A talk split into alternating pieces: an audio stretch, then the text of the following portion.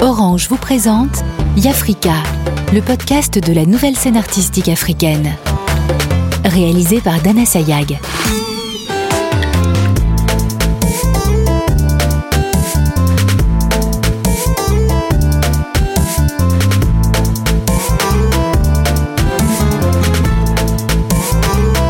Dans cet épisode, nous allons découvrir les portraits du réalisateur Abdelhamid Bouchnak, du sculpteur Patrice Balma et du musicien Ibakou. Cap sur la Tunisie, à la rencontre d'Abdelhamid Bouchnak, réalisateur.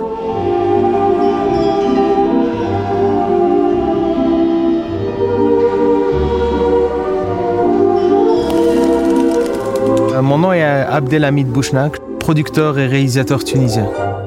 Je suis né à Tunis en 84 ici.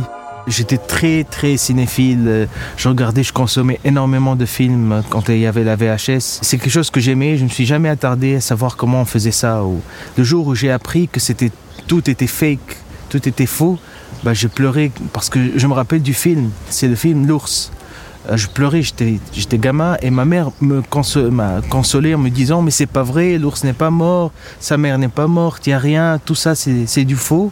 Et c'est à partir de ce moment-là où je me suis je me suis rendu compte que finalement on pouvait créer ces choses-là, que ça n'existait pas toute seule. C'est vrai qu'il y a des films qui ont marqué. J'ai regardé La Mouche de Cronenberg euh, et c'était par hasard et par accident plutôt parce que j'avais pas l'âge pour regarder ce film-là et je le voyais en boucle, en cachette et euh, ça m'a terrifié.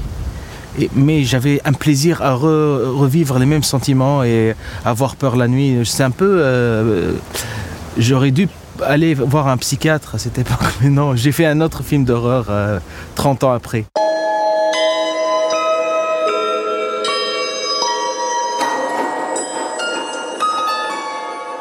Les trois étapes d'écrire un film, c'est vrai, c'est le scénario, après la mise en scène dans le tournage, après le montage. Moi, j'écris et je fais le montage de mes films. Je réalise mes films aussi. Donc, à chaque étape, j'ai un plaisir particulier. Lors de l'écriture, bah, tu as juste, euh, tu es juste excité et tu es juste dans ton monde. Qui je crois que le, monde qu'on crée dans nos têtes, c'est le film parfait. Euh, il est à 100%. Après, il diminue jusqu'à. bah, si on arrive à avoir 80% de ce qu'on avait au début, c'est un, c'est un excellent film.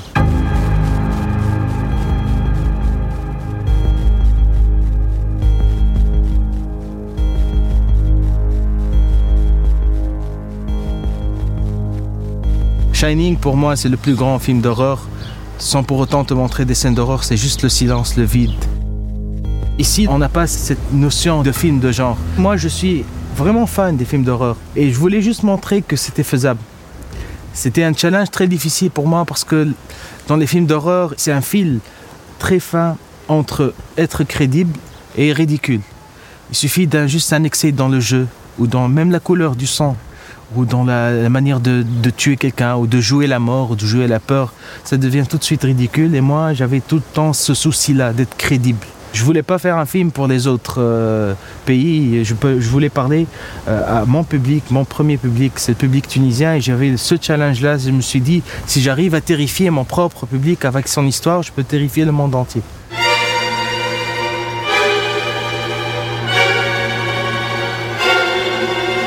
Et moi, je veux pas qu'un public entre dans la salle de cinéma en train juste de bouffer des chips et regarder un film qui lui donne toutes les infos. Donc j'aimerais bien qu'il participe aussi avec moi et qu'il euh, qu'il pense et que j'attire son attention sur des choses. Je fais, je fais euh, appel à son imagination à lui, qui est toujours meilleure que la mienne.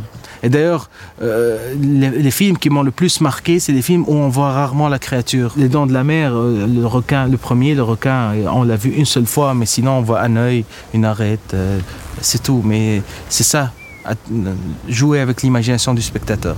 Le plus difficile pour un film d'horreur, c'est d'installer l'atmosphère. Et ne pas juste utiliser des effets sonores ou des effets de montage juste pour terrifier. Oui, il peut être terrifié là et après tout de suite il, revient et il déteste le film. Moi je veux qu'il reste euh, mal à l'aise même après le générique et qu'il ressort avec le même malaise, il rentre avec ce malaise chez lui il arrive même pas à dormir. C'est ça un film réussi pour moi.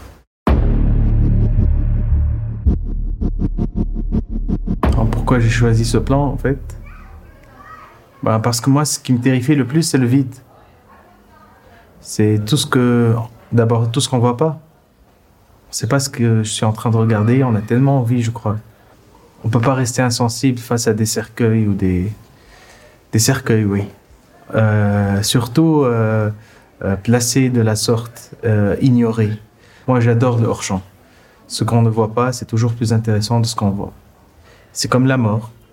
On ne sait pas, on ne comprend pas, on est mal à l'aise face à ce cadre-là. J'imagine qu'il casse un peu les codes de nos, euh, la notion du cadre. c'est de l'espace euh, au regard. Là, non. Là, je coupe carrément le regard avec ce cadre-là. On n'est pas à l'aise. On se demande, on se pose des questions. Pourquoi ça? Mais il y a tellement plus d'éléments derrière moi que devant moi. La musique qui accompagne cette scène-là, c'est la bande euh, originale du film de Kieslowski, Bleu.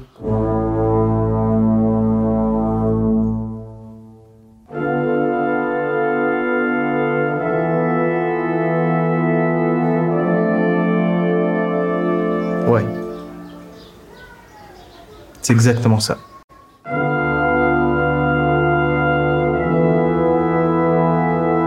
Amadi Bouhabid, professeur et fondateur de l'ESAC. Je suis fier de ma progéniture cinématographique. La culture arabe qui est dominée par la religion musulmane, parce que la religion est imbriquée avec la culture. Et, la culture est, euh, euh, c'est la face apparente de la religion. Donc, il ne fallait pas s'attaquer à la vie. La vie, c'est euh, relève de, de Dieu. Il ne faut pas s'attaquer à la mort. Souvent, les cinéastes font de l'autocensure. Abdhamid n'a pas. Son mérite, c'est qu'il n'a pas voulu faire de l'autocensure. Il a voulu être l'égal de lui-même et de faire ce qu'il voulait.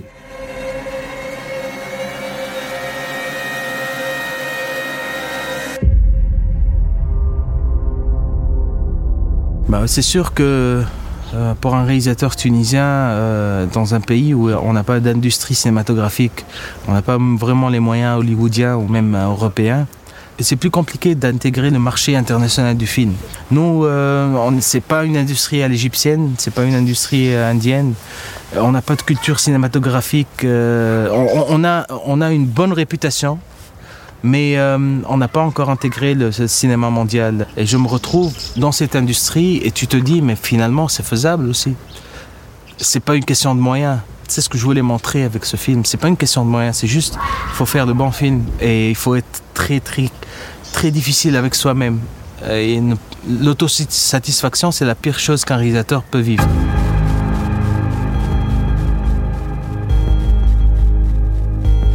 Voulais juste vraiment montrer qu'il y a un autre cinéma qui est possible. Et maintenant, si je touche à un autre genre, je serai probablement aussi le premier.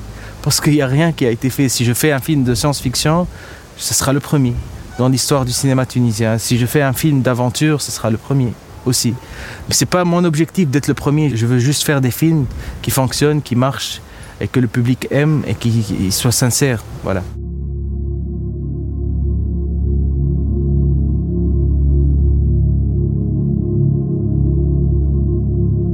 La révolution, euh, est très très importante dans ce pays. On a plus de liberté, on a moins de censure. Ça, c'est vraiment un acquis euh, inestimable pour un artiste. Mais après, la répression qu'il y avait avant nous poussait à être plus intelligents, à être plus créatifs pour parler de choses interdites. Et même le public faisait un effort supplémentaire.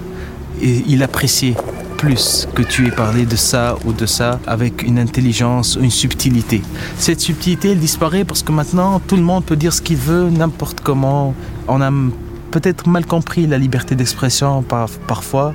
On était très heureux lorsqu'on comprenait une vanne cachée ou on critiquait le régime. Ça avait un impact et la salle, elle commençait à applaudir et c'était le seul moment de liberté qu'on partageait tous ensemble. Maintenant, on est plus dans l'expérience, on est plus dans, euh, dans la créativité. On doit, on doit impressionner les gens plus que euh, titiller leur euh, curiosité. Donc la barre, euh, elle est devenue encore plus haute. Mais ça vaut la peine.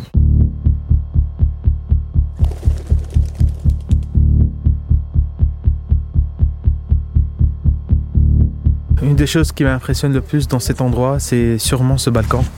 là qu'on voit derrière moi. Je me suis toujours euh, posé la question qu'est-ce qu'on pouvait ressentir en étant suspendu euh, juste par deux, par de fer. Je ne sais pas d'ailleurs s'ils tiennent.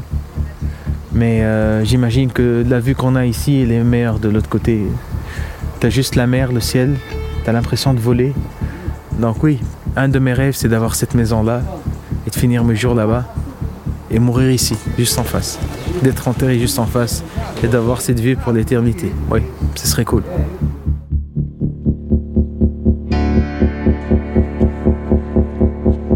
Faites-moi les malins maintenant.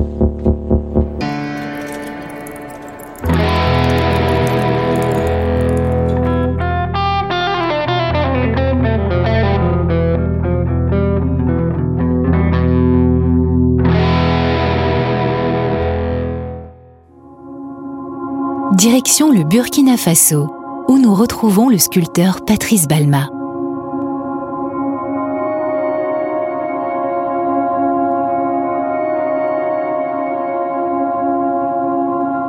Patrice Balma. Suis un artiste bronzier au village artisanal de Ouagadougou. Je peux dire en Afrique de l'Ouest, quand on parle de bronze, euh, c'est le Burkina. Le quartier que j'habite, c'est le quartier de bronzier. C'est le quartier d'Hermé. Voilà. Quand on parle de bronze, on parle de d'Hermé. C'était un truc que j'aimais que tout, quoi. Tu vois, c'est le truc de travail. Partout, quand tu aimes le truc, ce que tu fais, c'est que quand tu aimes ça, tu peux avancer mieux. Voilà.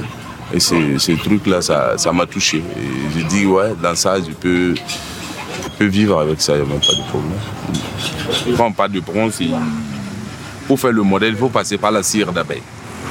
Et dès qu'on finit de faire le modèle en cire, et ah, tu vois, je, suis allé le demander. Dès qu'on finit de faire le modèle, il y a l'argile, il faut mouler ça avec l'argile. Tu couvres ça avec l'argile. Et dès que tu couvres ça, il y a, la première couche, il y a deuxième couche. C'est là maintenant, et on pose au soleil. Si, si ça cesse, on l'approche au feu. On laisse un petit noir ici. Voilà. Dès qu'on approche au feu, ça chauffe. Tu vois, l'argile a déjà pris la forme de tout ça. Et dès que ça sort, on récupère. Ça veut dire la cire, ça s'effondre. Et maintenant, le moule, ça sera creux. Ça veut dire que le moule que tu as moulé avec l'argile, ça, a pris l'empreinte. C'est dans ça qu'on remplace le bronze. 15 ou 20 minutes, on récupère l'objet en bronze. Ça veut dire dès que tu ne casses pas le moule, tu ne pourras pas avoir. Donc il faut carrément. Donc ça veut dire le moule est unique.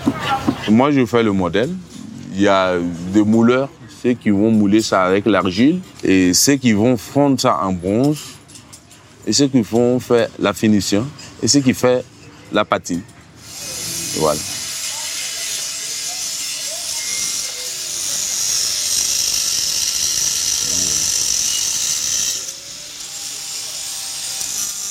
On ne peut pas avoir le vrai bronze ici. On ne peut pas. C'est juste seulement quand on part aux formations en France qu'on peut quand même voir que ça, c'est le vrai bronze. Mais ici, non. C'est la récupération, il y a tout. La tête des robinets, tout, tout, tout, voilà. C'est la récupération. Il y a des vendeurs pour ça. Il y a des gens qui récupèrent et nous, on part, on paye, on fait notre travail.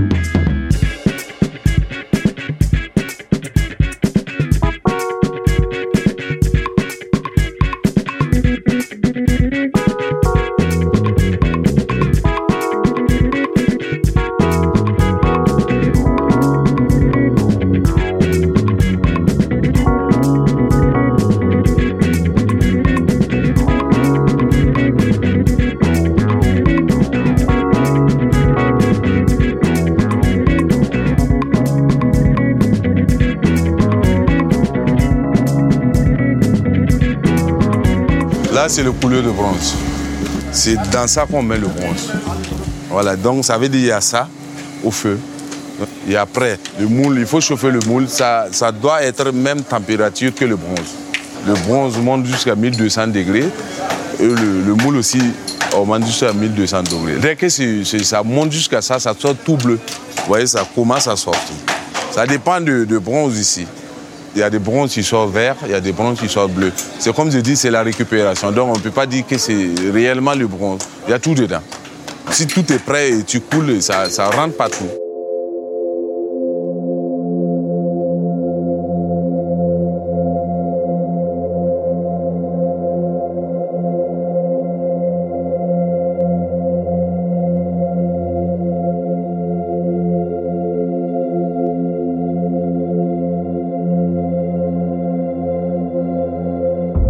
Si tu viens au travail, tu vois l'argent que le travail, tu peux pas. Moi, je viens, je viens pour apprendre. Le truc, là on parle de l'argent, je, moi je m'en fous. Tu vois, ça galère souvent. Et il faut, il faut, il faut s'y porter. Il faut être euh, sûr de toi. C'est la souffrance, mais quand tu espères que tu peux arriver, tu vas arriver. C'est pas du truc que je fais le dessin parce que le dessin, je suis pas fort, je peux pas faire un truc euh, en dessin, en faire. Juste avec le photo, si je regarde, je peux le faire, mais dessiner, je peux pas. Donc, ça veut dire que mes modèles, ça, juste seulement, ça vient comme ça. Voilà. Mm. Ouais.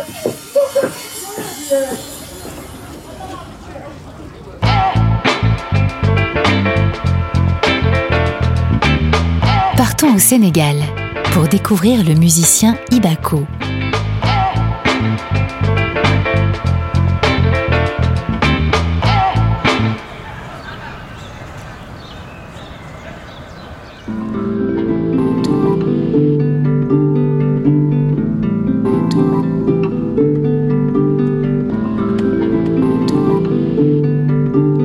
Je m'appelle Ibaku, je suis euh, poète sonore, hybride, euh, esprit créatif du Sénégal.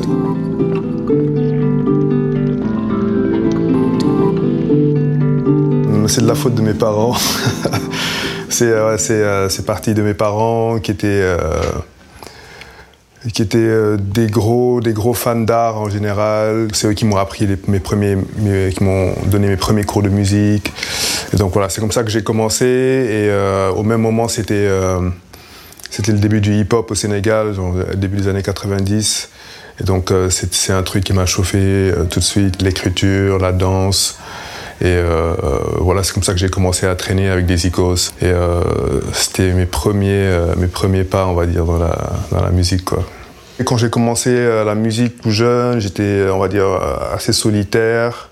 Et ensuite, je me suis mis en collectif avec, euh, on, était était Wu-Tang sénégalais, quoi, tu vois. Okay, I'm riding past your fortress, emptying out the cartridge, fucking up your carpet, bullet holes and sawdust. Niggas say I'm throwed, and I should've rolled this short bus, but bitch, I'm on the road, move over, get your car crushed. I'm riding filthy too, working cigar butts, a cold blooded nigga, you better tighten your scopes up. And bitch, I'm ready to get it cracking like walnuts. Start what you niggas will fuck around and get balled up. Quand tu vis à Dakar, tu es influencé par plein de cultures, c'est une, porte sur l'Afrique. On a, on a toujours été genre à la page pour tout ce qui se passait aux États-Unis, en, en, Europe, en France, dans le hip-hop, dans le reggae. Les gars, ils sont super, euh, super à la page, super pointus, et du coup, euh, tout ça se reflète dans ta, dans, ta, dans ta musique ou dans ton art.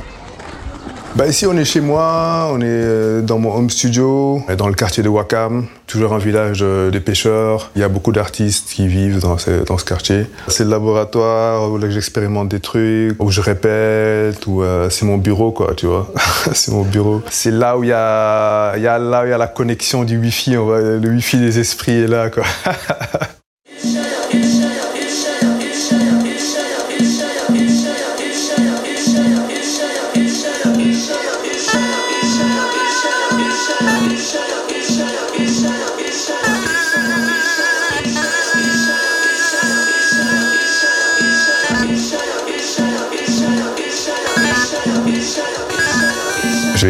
des fois des musiques en rêve et donc le fait de titrer la musique que j'ai en rêve raconte tout le rêve en fait. Donc du coup ça peut être ça peut être très très abstrait tu vois. Mais euh, j'aime bien garder euh, un esprit, un mood.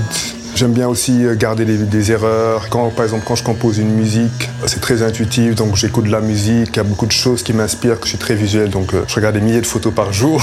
ou euh, des lectures que je fais ou des sons que j'entends dans la rue.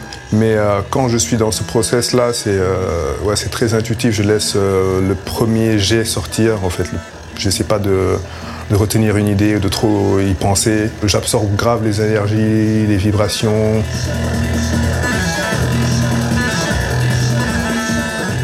Quand j'étais beaucoup dans le, dans le hip-hop, quand j'écrivais beaucoup, euh, c'était beaucoup la musique qui dictait, euh, dictait la thématique en fait, tu vois. Donc on écoutait un morceau et euh, on pensait à, on se disait mais c'est quoi le thème? Qu'est-ce que le morceau nous, nous dit en fait? La musique pour nous elle a, elle, a, elle, a, elle a, déjà un langage tu vois même qui est hors des mots et donc le fait on retranscrit juste ce que cette musique là nous dit en fait tu vois. Quand tu dis électro ça ça sous-entend plein de choses qui sont pas forcément moi mes influences en fait. J'ai plus des influences jazz spirituel ou plus un background jazz euh, Sanders ou euh, John Coltrane que, que Afex Twin, tu vois. Je qualifie jamais ma musique en fait, tu vois, mais c'est un besoin en fait, tu vois, c'est un besoin pour euh, pour le système dans lequel on est, pour l'industrie dans laquelle on est, pour les programmateurs, pour les radios, etc. Yo, where my party people at? Aha.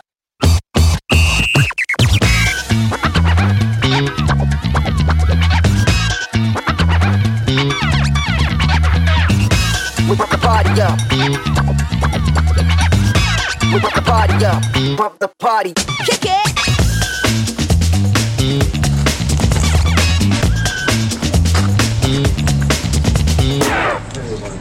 vous présente Dulci, qui est, euh, a un autre esprit créatif. On le connaît ici au Sénégal beaucoup pour euh, son travail dans la mode. Justement, c'est lui qui a fait les costumes pour euh, mon clip Yang Fogoye. Il est en train de me transformer en cyborg là. Dulcie, styliste. Il faut être sage pour pouvoir le, le, le, comprendre. Vous faites, euh, faites un sage. En lui, je vois le, l'afrofuturiste. Moi, je vis à la mode traditionnelle. Mais avec lui, je peux me projeter dans le, dans le futur. Je peux communiquer. avec lui, c'est facile de, de voir des choses dans le futur parce que c'est sa musique qui me, qui me donne cette voie de, de communication. Parle de technologie, parle d'avancement, parle de, de la mondialisation, parle de la communication, parle de la solidarité. C'est un langage universel.